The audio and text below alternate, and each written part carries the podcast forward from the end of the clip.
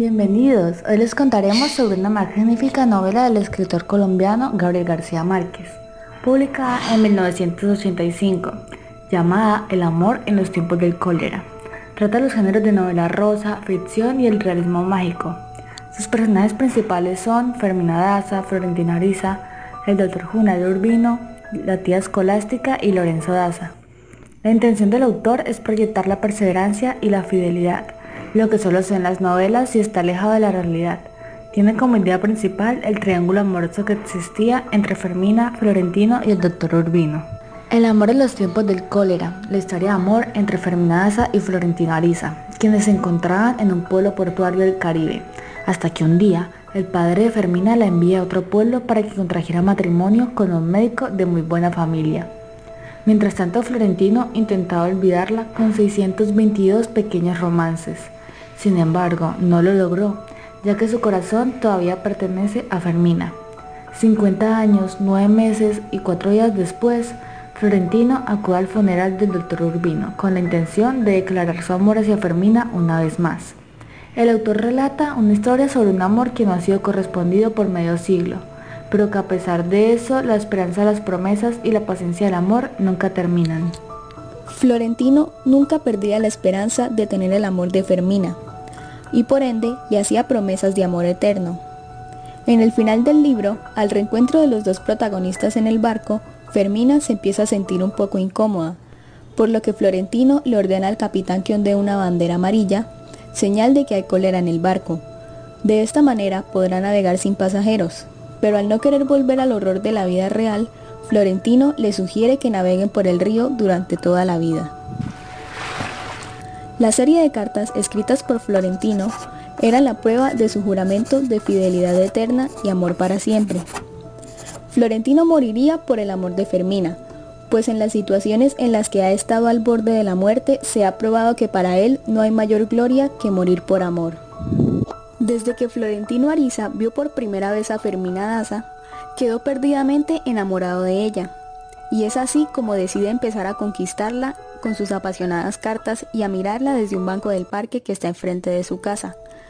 Al inicio, Fermina se negó a corresponderle, sin embargo, no pasó mucho tiempo para que ella dejara de negar su inevitable amor hacia Florentino y decidiera que quería estar junto a él.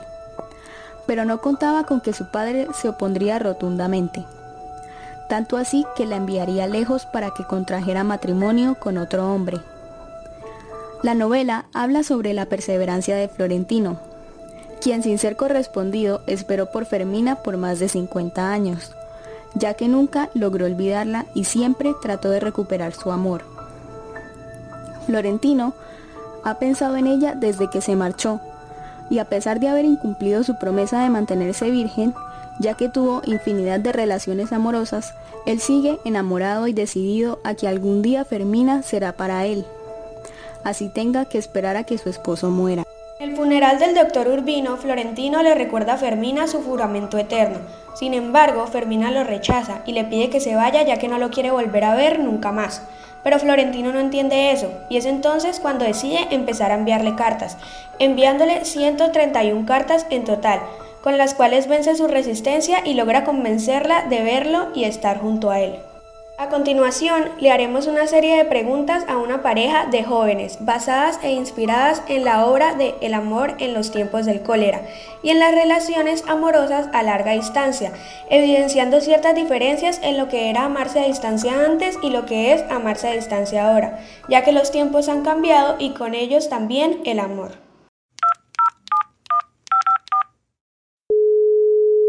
La primera pregunta es, ¿cómo se conocieron? Eh, la verdad nos conocimos en un evento de K-pop cuando él estuvo de visita pues en la ciudad en la que yo vivía en ese entonces, pero no, habla, no empezamos a hablar sino hasta después que pues nos agregamos en una red social y empezamos a conocernos.